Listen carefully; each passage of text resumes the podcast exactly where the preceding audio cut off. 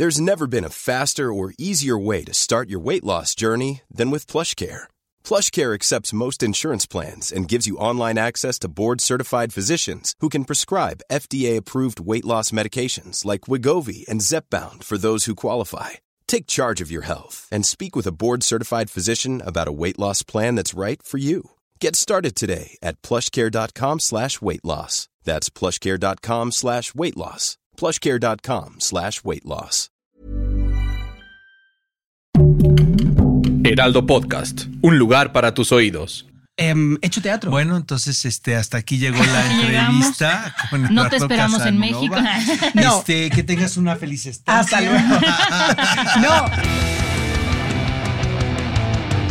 Guía del hater. Cuidado con los spoilers. Bienvenidos a este episodio especial de Guía del Hater. Está con nosotros el día de hoy Eduardo Casanova. Bienvenido. ¿Qué ¿Cómo estás? que estés por acá. Oye, pero ¿has, ve- has venido muchas veces a México? Sí. A ver, creo que lo único que me interesa en el planeta Tierra es Ciudad de México en concreto. Está, es México increíble. en general, pero Ciudad de México ¿qué, me interesa qué- mucho. ¿Qué pedo la Ciudad de México? Es lo máximo. Es una ¿no? locura. Es demasiado. A ver, mira, todos tendemos, yo creo que todos tendemos a criticar el lugar donde vivimos. Tengo muchos Ajá. amigos, amigas y amigas mexicanos y siempre tienen como un pero de su propia ciudad, de su Ajá. propio país. En España pasa lo mismo, Ujú. pero hay, creo que hay que no ser mexicano o salir de México para darse cuenta de lo grande y de lo increíble que es esta ciudad. Oye, con lo bueno y con lo malo. Oye, Eduardo, cuando vienes Sí, a México, siento. ¿dónde te quedas? ¿Te quedas con amigos o te quedas en hotel o te quedas en...? A ver, ¿sabes lo que pasa? que yo cuando vengo a México a mí me pasa una cosa. Como me interesa absolutamente todo lo que sucede en esta ciudad, Ajá. eh, en, en la ciudad empiezo a notar una sincronía con la ciudad y la ciudad empieza a chuparme energía y yo empiezo a darle energía y luego se convierte en una cosa vampírica al revés. Vengo de estar hace un rato con una persona em, em, que pertenece al templo satánico. Ajá. Eh, he encontrado unos libros sobre Irma Serrano, Ajá. la única persona interesante en el planeta Tierra. Ajá. Em, entonces, pues me quedo donde más me compense. Donde estén más cerca del kitsch. Y, y aquí y aquí es difícil, porque como todo es kitsch, pues Sí, Exacto, ¿dónde te quedas? En Exacto. todos los sitios. Sí, es harta, harta opción en Por esta ciudad, por todos lados. Es Yo tengo que contar una anécdota. Que Cuéntala. resulta que voy a Madrid y habla, eh, hablo con mi hermano Manolo, quien vive en Madrid y que es amigo de Eduardo. Entonces dice, este, dice Manolo, tráete algo rosa. Porque es el cumpleaños de Eduardo y no te lo puedes perder. has venido a mi cumple? No, es que te voy, a, te voy a- contar qué pasó. Ahí te voy a buscar el outfit rosa, porque, porque hermano obediente, ¿verdad? Exacto. Entonces fui a, Pla- a Oasis. Oasis, tu lugar favorito en la Oasis, mi lugar favorito, que es un centro comercial aquí en el sur, Eduardo. ¿Y qué Este, muy familiar. No, sí encontré el out- no me costó tanto trabajo llevar el outfit rosa, porque la verdad yo soy más, más darks de los 90, yo soy generación X, ¿no? Yo soy dark también. Pero te ¿eh? voy a decir una cosa. Entonces llevo el, el outfit, ya lo escogí y le mando un mensaje a Manolo y le digo, ya. Finalmente, ya tengo, Bueno, ya tengo que me voy a poner en el cumple de tu amigo, de Eduardo Casanova. Entonces llego, eh, llego a Madrid, llego con un jet lag, mano. Ya, bueno, que- que- que tengo yo otra vez. Me fui a cenar con Bar- Bardem, con, con Carlos, con Cecilia Suárez, que Sí, tú los conoces, claro. cañón. Y este, con Manolo, y no me acuerdo quién más.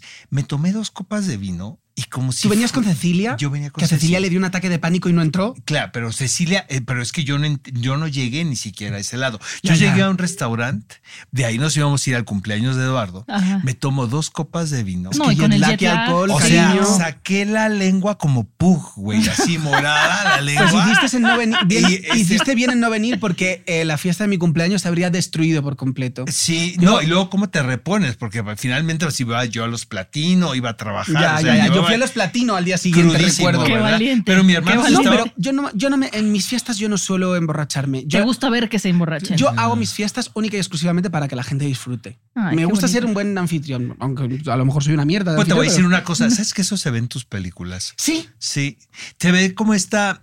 Ay, que te quiero, qué ilusión. No, no, no, pero es que sí es, es bien, bien interesante. Es como, eh, a ver, digo, es mi interpretación, pero realmente haces como este, este lobby, ¿sabes? Donde tú construyes una atmósfera y me da la impresión que te gusta ver a tus players, como dicen los norteamericanos, a tus actores, a tus actrices, a tu equipo creativo, supongo, jugar. Sí, Y que, y que decía Robert Altman, para mí, a mí yo tengo el mejor trabajo del mundo. Me pagan una fortuna, digo, no sé si será A tu mí no me caso, ahorita, ahorita me dices eso, Eduardo. Por pero, no. pero a Robert Altman sí. Y este, me pagan una fortuna, me siento Robert Altman, Robert. Shortcuts. Exacto. Y veo, dice, es que es la felicidad. Porque yo veo a la gente, yo le hablo a la gente que me divierte, con, que yo creo que es talentosa, y suelto una idea a la mesa y, y, Y la hacen. Exacto. Sí, para mí es algo parecido. Yo no disfruto, la verdad. Em, de hecho, no, no, no, me parece muy complicado disfrutar tanto del proceso creativo. Si hay momentos que disfrutas, que es muy aburrido también el cliché este de artista atormentado. Si hay momentos que disfrutas, pero en general yo creo que el proceso creativo siempre tiene algo de tormento. Un rodaje tiene, tiene algo de tormento, pero yo me he dado cuenta em, de que la mejor forma eh, de que el proyecto salga bien es eh, que la gente sea muy feliz haciéndolo y que coma muy bien. Sí, sí. O sea, Gastarte mucho te- te- dinero, gastarte mucho corte- dinero en el catering, Sí. Gastarte mucho dinero en el catering y luego ilusionarles mucho. Yo cuando escribo, estoy escribiendo en mi casa, escribo única y exclusivamente para mi público, el público que sé que le gusta mi, mi Tu cine. trabajo, ajá. Eh, soy muy respetuoso con el fandom, eh, sé lo que le gusta a mi público. Eh, y siempre, eh, au- aunque yo esté haciendo cosas diferentes o, haciendo una película, ahora estoy escribiendo una película que es bastante diferente a lo que he hecho anteriormente, pero sí, siempre tengo en la cabeza ese momento en el que a la persona que le gusta mi trabajo eh, vea ese momento y, diga, y- se reconozca en él. Me pasa igual cuando trabajo con los actores, actrices y me pasa igual con el equipo. Tengo que decir que la gente que trabaja conmigo se siente muy feliz trabajando conmigo. Yo el sufrimiento me lo llevo, me lo llevo a casa. Pero no tiene que ver tanto con la generosidad. Y aquí no es que esté hablando mal de mí. O sí, no lo sé. Tiene que ver un poco, creo que con inteligencia. Yo llevo trabajando desde los 12 años en televisión y mm, cuanto más motivado y más feliz está el equipo, mejor sale tu proyecto. Por tanto, creo que es lo que tiene que hacer un buen director o directora o directore, que es O empresario, tener- en cualquier lado, claro, creo yo. tener Ya, motivadísimo ya a su entiendo equipo. por qué te llevas bien con Manolo, la verdad. Ahora sí que. Bueno, es que Manolo también dirige de una forma muy Sí, parecida. sí, sí, sí, es muy particular. Manolo nunca, yo Manolo pocas veces he visto a. Manolo. Yo sabes que yo he trabajado como actor Sí, sí, sí, varias en veces con alguien, Manolo. tiene, en alguien tiene que morir. Estuviste en la casa del, del- de las sí, flores también. pero ¿no? siempre hago mariconadas. Bueno, claro, con Manolo Caro es muy difícil no hacer mariconadas. Exacto.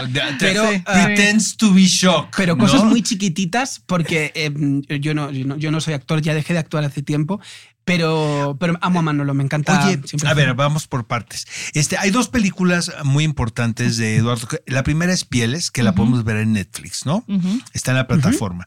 La segunda, que es la que el pretexto para que nos visite Eduardo, es La Piedad. Sí. Esta película es, eh, la trae eh, mi querido Bastarrachea de Cine Tonalá, que es un tipazo y que eh, te- tiene este riesgo y estas ganas de que Sí se vea tiene. cine, que se vea cine realmente con una propuesta. Porque la palabra alternativa también no crees que me gusta mucho, pero sí es un cine que no podemos ver en un cineplex, por ejemplo, en un cinema. Entonces, de repente, estos, estas películas que trae Basta, que yo he visto, no sabes las joyas que me yo he sé, encontrado y en también la sé lo, selección.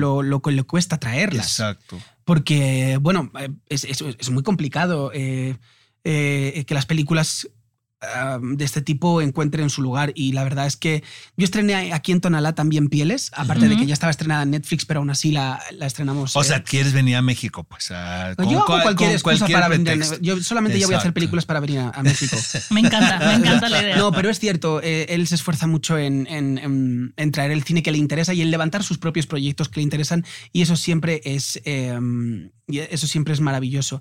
Em, a, a mí, a, mí me frustró mucho que eh, La Piedad, mi segunda película, aunque también eh, tiene la colaboración de Netflix, no se estrenase en todo el mundo, pero me empezó a doler más todavía cuando eh, La Piedad em, tuvo ese recorrido, hablo en pasado, pero ha sido hace relativamente poco, pues en Carlo Vivari, en Austin, en Corea del Sur, cuando trata de Corea del Norte, Exacto. y ha sido tan premiada y ha, ido a tantos sitios, y empezaba a recibir mensajes de, de- de- de fans de, de- de México, ¿no? Que me ¿De decían, dónde la veo? ¿Cómo ¿Dónde la la veo? ¿Dónde la veo? Yo, por supuesto, rápidamente les decía, busca la pirata, descárgatela eh, y pásasela ilegal absolutamente a todo el mundo. Ujú. Entonces, desde ese momento me he empeñado mucho también en, en- en intentar traer la película. Y no he hecho nada, simplemente lo he deseado. Ha sido Juan Pablo quien lo ha Oye, hecho. tus películas están, son muy teatrales. son- ¿Estás de acuerdo conmigo o no? Sí, son Sobre todo demasiado teatrales. última, Esta ¿no? yo última, amo, sobre todo. Sobre yo amo todo el la teatro, la verdad. y digo sí. que te cuente Manolo, pero hago producción de Yo sé. teatro. Y, y me encanta ver este tipo de películas. Dogville, Meets. Dogville. este, Bueno, no, no, me- no me compares con esas joyas. La No, no, no, pero vaya, tiene como un estilo, tiene el toque. exactamente, tiene un, esta cosa que se hace en un foro. Para mí un foro, yo eh, amo los foros por la por las posibilidades ¿Qué son que los se foros? puede, el estudio, o sea, Ajá. tener el control, que no estar, no estar Que en no locación, locación. precisamente. Yo, mira, lo siento, no te enfades conmigo, pero, Pero- yo odio el teatro. Ajá. Em, he hecho teatro. Bueno, entonces este, hasta aquí llegó la entrevista. con No te esperamos en. México. No. Este, que tengas una feliz estancia. Hasta luego. no, te lo tengo que decir, pero odio el teatro como. mm, He hecho mucho teatro como actor cuando era actor. eh, pero nunca he dirigido teatro porque hay una cosa que me da pánico como director de teatro y es que no tienes el control sobre las cosas. Sí, no. Sin embargo, el teatro te regala una plasticidad que es muy difícil llegar con, con el cine realista o con un cine más em, convencional, ¿no? Entonces, mis, obras, mis películas son muy parecidas a una obra de teatro porque en realidad eh, em, Es teatro, pero con tu control. es teatro ba- bajo mi control. Mm. La puesta en escena es súper teatral. De hecho, los personajes prácticamente no se mueven, o si se mueven, es un movimiento muy coreografiado, pero no tienen la oportunidad de hacer la función un día tras otro y de los actores irlo, irlo modificando. En concreto, La Piedad es una obra, es una película muy teatral eh, eh, y, y- y está a la vez muy controlada por mí, porque es eh, una especie de metalenguaje. La película Claro. de La Piedad habla del control Exacto. habla de cómo también Kim Jong-il eh, pone, esto es muy curioso, que además es real, y sale en off en la película, cómo pone en la plaza de Kim Il-sung, en Pyongyang, la capital de Corea del Norte, cinta como la que se pone en el escenario del teatro para que cuando la gente ande, anden por esa cinta por si se hace una foto para que nadie salga desenfocado. Esto es real, sucede en la plaza de Kim Il-sung. O sea, Corea del Norte funciona como un plató de cine gigantesco. No es tan mala idea. No, para nada. Deberíamos hacerlo aquí en varios lugares. No es tan mala o sea, idea. yo estoy pensando. No es tan mala idea, tan es una idea un poco loca, pero no es tan sí. mala idea. Entonces me parecía también muy acertado que la propuesta eh, de dirección de La Piedad fuese una propuesta muy teatral, donde hubiese una voz omnipresente, que era la de un director, la mía, Sí. donde fuese una propuesta muy teatral y donde los actores estuviesen muy controlados. Y hay una anécdota muy graciosa. Eh, cuando tú pretendes como director dirigir o controlar, entre grandes comillas, a alguien, la peor persona que puedes pretender controlar es Ángela Molina. Es lo que te iba a preguntar. Porque Ángela Molina es la mejor actriz del planeta, pero es el ser más libre del planeta. es una fuerza de la naturaleza. Es una fuerza de la naturaleza. Ángela se mueve el pelo para acá, se mueve el pelo para allá, se queda acá. Y yo, claro, que el pelo es una peluca, eh, todo estaba controlado tal, y necesitaba como una plasticidad, y necesitaba que esa opresión se viese en ella.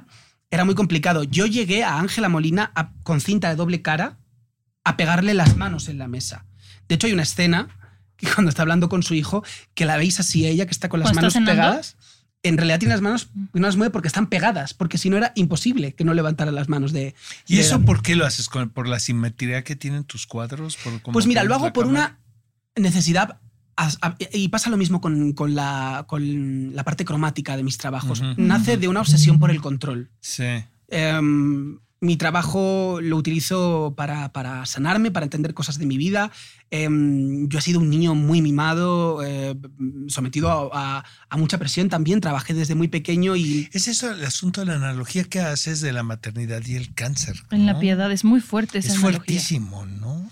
sí, bueno, es que em, Son los únicos dos Ya seres estamos, que hay ya en el estamos universo de la película. pero, no, tú pero sí, o sea, me llamó mucho la atención, porque no lo había visto de esa manera, ¿eh? que tengo que decirlo. O sea, antes que eso es, creo que es un, un halago muy interesante, ¿no? Que no se, ha retra- no se ha hecho esta analogía de que de realmente el vínculo entre una madre y un hijo puede ser la muerte también. Puede ser muy llevar- enfermizo, eso está en la película. Bueno, claro, o sea, el, el tema también de alguna forma es I'm Sandra, and I'm just the professional your small business was looking for. But you didn't hire me because you didn't use LinkedIn jobs. LinkedIn has professionals you can't find anywhere else, including those who aren't actively looking for a new job but might be open to the perfect role, like me. In a given month, over 70% of LinkedIn users don't visit other leading job sites. So if you're not looking on LinkedIn, you'll miss out on great candidates like Sandra. Start hiring professionals like a professional. Post your free job on linkedin.com/people today. Hey Dave, Yeah, Randy. since we founded Bombus, we've always said our socks, underwear and t-shirts are super soft. Any new ideas? Maybe sublimely soft. Or disgustingly cozy? Wait, what? I got it. Bombus. Absurdly comfortable essentials for yourself And for those facing homelessness. because one purchased equals one donated. Wow, did we just write an ad? Yes. Bombas. Big comfort for everyone. Go to bombas.com slash ACAST and use code ACAST for 20% off your first purchase. Que esta relación es tan tóxica, la Mm. relación que tienen ellos dos es tan tóxica, llena de amor, pero tóxica, que al final, eh, mm, por algún lado tiene que salir esa toxicidad. Para mí, de alguna forma, ese cáncer metafóricamente es... eh, esa toxicidad de esa relación. De hecho, hay una frase en la película, eh, antes de que le diagnostiquen al personaje eh, cáncer, que, que ella le toca y le dice, em, eh, tú estás aquí, en mi mente, y le toca la cabeza, que es precisamente donde tiene el cáncer, un cáncer cerebral. Em, a mí me encanta el cine body, body horror. eh, y de alguna forma ese cáncer es una metáfora de, de- de esa relación. Em, es fuerte como algo que les eh, mata, realmente es lo único que les mantiene vivos. Y esa paradoja en esa relación tan tóxica era algo que me interesaba muchísimo. Por ahí dicen que los padres no pueden morir primero que los hijos, ¿no? Bueno, es antinatural. const- exacto. Ujú. Es, Es antinatural. constante. De hecho, la imagen de la piedad retrata eso, ¿no? La imagen de la piedad de la Virgen María sujetando Sí. a Cristo es una imagen tan potente porque retrata algo antinatura, que es la, la- la Virgen María Es el, es el sujetando dolor a su más hijo, grande que puede tener una madre. No me lo claro, puedo ni imaginar. sujetando a su, a su hijo muerto. Em, porque no estamos hechos para eso, estamos hechos para ver morir a nuestros padres. Oye, Eduardo, cuando haces una película, sabes, o sea, eres, eres preciso en lo que quieres, en tu día de llamado, en, en- en lo que estás buscando por día, o eres de esos directores que de repente encuentran algo, ¿no? Durante una No. puesta de cámara y Todo lo tienes "Voy a controlado, explorar ¿no? Por, lo que ahí". dices. Hasta este momento, yo lo que he hecho como director es matar la realidad para luego rodarla. Y eso creo que ha sido eh, algo positivo en mi trabajo y también algo negativo. Eh, nunca de lo que habéis visto hasta ahora, porque eh, ahora el año que viene estreno mi tercera película, que es mi primera película ¿Ya documental. hiciste? ¿Ya lo hiciste? Ya está, sí. Es mi primera película documental y es un documental y es diferente, evidentemente, pero hasta ahora yo he matado la realidad para luego rodarla y eso ha jugado a mi favor porque ha creado una marca, ha creado un sello. em, se, se ve que la película tiene trabajo y eso llega, pero por otro lado también hay una cosa que a mí me frustra, ¿no? que es esa mm, privarle a la- al- a- al arte de esa magia de, de crear en el momento.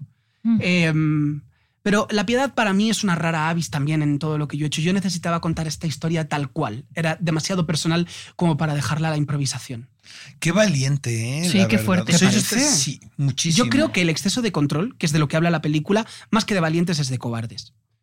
Yo creo que en algún momento volveré a hacer la piedad, pero como documental. Yo creo que es. Yo estoy de acuerdo No, pero contigo que demasiado A ver, control a ver, puede a ver, ser. a ver, es que podemos ahondar aquí. O sea, sí, Claro, demasiado yo creo que control puede tiene ser que de cobardes, podemos andar, que le voy a quitar esto que es rosa porque estoy asada de calor. Oye, pero eso es paso a paso, ¿no, Eduardo? O sea, El que el quitarse eh, el- No, Ah. No. sino. ¿Queréis el- que me quite más dar los pasos cinematográficamente hablando, ¿sabes? O sea, Bueno, claro, todo forma parte de una evolución. Yo, de Exacto. hecho, me sentí tan apretado con la piedad. A mí la piedad me ha traído un sufrimiento horrible. Esta película me ha traído un sufrimiento horrible. Ha cambiado mi relación con todo mi entorno, con mi madre, para bien. O sea, yo soy... ¿Qué dijo, ¿Qué dijo tu mamá cuando vio la piedad? Bueno, eh, pues no, no le fue fácil, la verdad. Sí, pues sí. No le fue fácil. Eh, nu- nu- nuestra, nuestra relación se movilizó. Todos, todos, absolutamente todos los artistas escriben desde, los que, desde lo que, le, desde Desde lo lo que que les pasa. conocen. Y no quiero decir que yo sea una persona evidentemente maltratada por mi madre, porque mi madre es lo más. Pero, pero, pero yo, si escribo una relación de madre-hijo, pues trabajo desde mí, desde mí ¿no? Eh, y esto nos removió muchísimo a los dos y cambió nuestra relación y la cambió para bien, porque el arte siempre Transforma. es para bien y siempre transforma para bien. No hay posibilidad de que el arte transforme para mal. No. No existe esa idea. Pero Lo peor que pueda pasar es que no te, trans, no te transforma. bueno, y si no te transforma, te entretiene, que también está muy bien, el cine Sí, de exacto. entretenimiento. Exacto. Lo que quiero decir es que esta película fue tan dura para mí y, y era tan Apretada. apretada en todos los sentidos y tenía tan claro cómo tenía que ser que sentí la necesidad que lo siguiente tenía que ser un documental. Y ahora estoy muy ilusionado con lo próximo que estoy Oye, escribiendo. pero que no ¿y tan- el tan- documental tan- de qué va, Eduardo? Se llama Al Margen, porque creo que es el único documental que haré. Bueno, no lo sé. No, mejor no Por el momento. nada, no digas Pero nada. sí por el momento. Ajá. Um, no me gustaría adelantar demasiado porque todavía no se ha Bueno, estrenado. ¿pero ¿qué puedes decir? Bueno, eh, habla sobre. mm, habla sobre la salud mental. La salud mental. Ahí podemos dejarlo. Cuando Oye, cortemos enseñaré el tráiler. Te voy a decir una cosa, este, sí, este, qué bueno que se estén tocando esos temas, Sí. ¿no? Que de eso no se hablaba antes. Sí. Bueno, hay yo creo que de dos grandes temas donde las narrativas, en uno de los temas sí ha empezado a cambiar, que es la salud mental, pero hay otro gran tema tabú, que es el tema de la salud sexual, donde la narrativa todavía no ha cambiado. Exacto. Sí. Eh, y es algo que a mí me, me- me preocupa mucho. Es muy positivo que se hable de salud mental, porque gracias a que se habla de salud mental, las instituciones empiezan poco a poco a poner al servicio de los ciudadanos y ciudadanas eh, terapeutas, psicólogos, psiquiatras, eh, porque la gente no se puede pagar un psicólogo. Esto es una triste realidad. Pero, por ejemplo, y, y- estaba estigmatizadísimo el tema de la salud mental, pero, por ejemplo, no sucede con la salud sexual, no su- sucede con el estigma, por ejemplo, del VIH-Sida. Pero Las yo creo que eso tiene- es un poco más complicado porque ahí se mete el factor religión, creo. Y entonces Exacto. es muy difícil como Mira, hacerlo bueno, en general. ¿qué piensas Hay, una frase que se dice mucho en España, no sé si aquí, pero es con la iglesia hemos topado. Exacto. Hay que, Sí. re- Exacto, hay todo, que- todo esa hasta ahí evolución llegamos. hasta ahí. hay que recordar que cuando el SIDA aparece en el mundo, la iglesia lo primero que dice que es una bendición divina para, para, para acabar con la homosexualidad. Como si las enfermedades se entendiesen de géneros o de orientación sexual. Pero la narrativa que tenemos sobre la, sobre la salud sexual es Filadelfia, mm, es It's a Sin, que son películas maravillosas, pero son películas deprimentes. Y muy chatas también, ¿no? Como muy, creo, como Superficiales. muy Están pasadas, superficiales. sí, están Sí. pasadas. Están pasadas, como dices tú, para entretener. No sé si Filadelfia entretiene o te deprime. No, yo pero no va, sí, pero, no es más profundo, o sea, no es- va más no, allá y- de. y es una película de Hollywood, ¿eh? O sea, Es una tiene- película de Hollywood. Exacto, tiene esa manu- ma- ma- no pretende más. O sea, tiene esa manufactura, tiene ese tono y los actores llegan hasta cierto punto. Yo me acuerdo que era el beso de, de Tom Hanks con Antonio Banderas y era un escándalo, ¿no? Cuando un beso, un beso que ni ves. Claro, bueno, pero es que se hizo en una época muy concreta Los donde el 90s, SIDA finales- prácticamente finales de los 90. era como no acercarse ¿no? a las personas.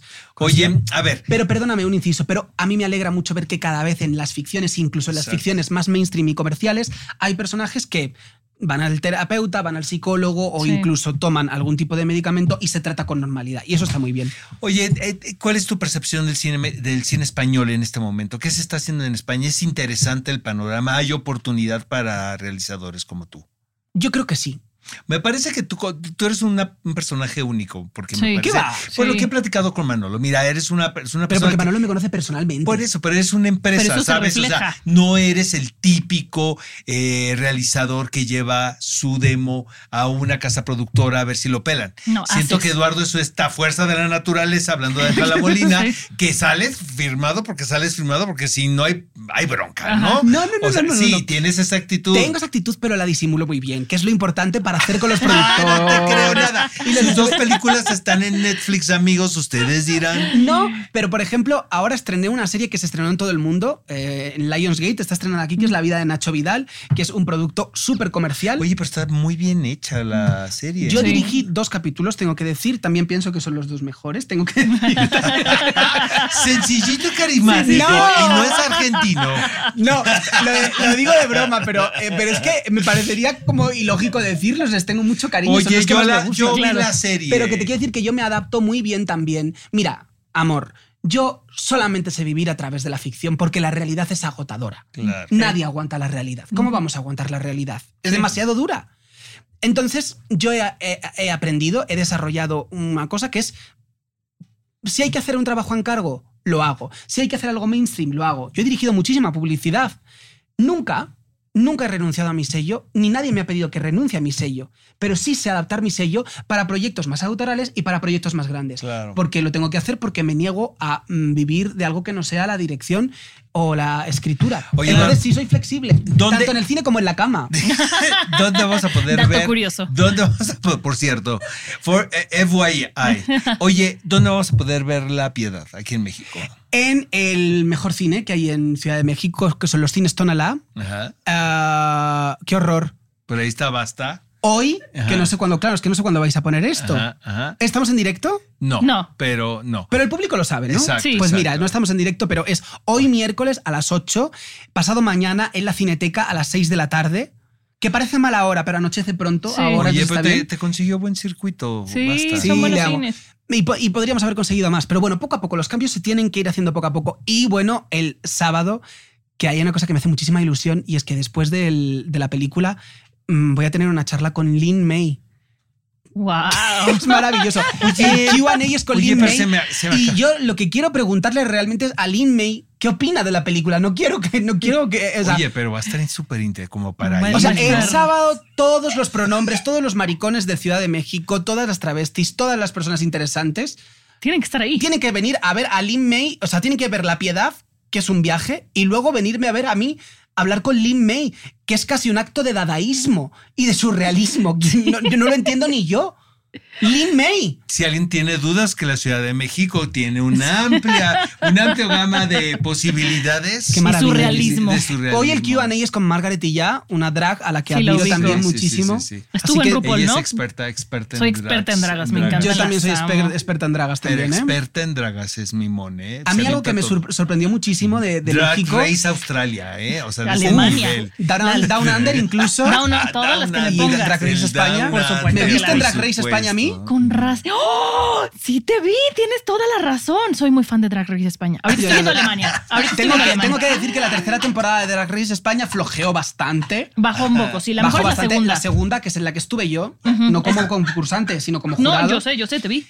Pero quería decir que algo que me sorprendió mucho de Drag Race México y es em, México, surrealista siempre. Exacto, y aquí, siempre eh, aparte, ten- aparte de Drag Race México, tenéis eh, la más draga. La más Sí, draga. y sé ¿Veías que la son más cosas draga? muy. Obvio. Es muy buena, Oscar. Es muy Pero me buena. encanta porque la más draga, que es como ese acercamiento, podríamos decir, a Drag. Race, de alguna forma superó a Drag Race México. Es que yo creo que está mejor. Yo creo que está Es que mejor aquí elegido. tenemos- aquí tenemos Eso solo un- puede pasar aquí. No, aquí Es hay muy un dicho que es folclórico. el que ve, pega primero, pega dos veces. Claro, Exacto. en España lo que decimos es maricón el último.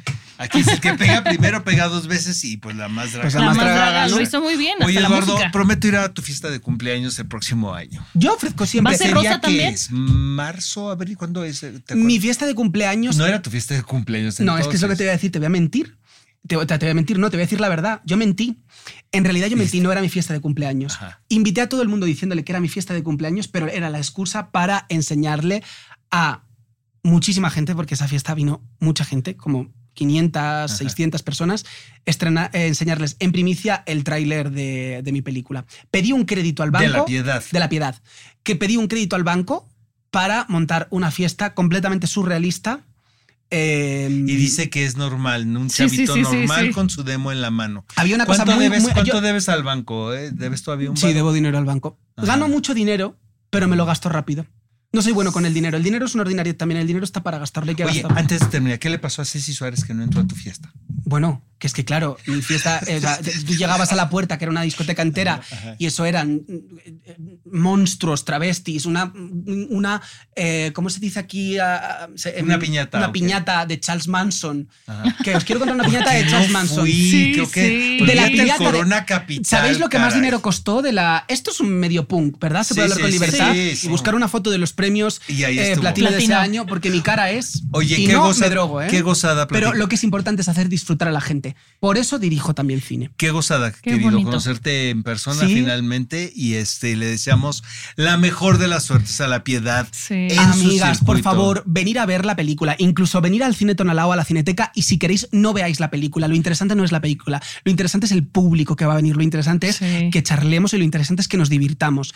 La vida se acaba, vamos a divertirnos. Gracias, querido. Os Muchas quiero, os gracias. quiero mucho, os quiero Gracias. mucho. Gracias. Os quiero, gracias. Guía del Hater. Cuidado con los spoilers. Producido por Ale Garcilaso, con el diseño sonoro de Federico Baños. Una producción de Heraldo Podcast.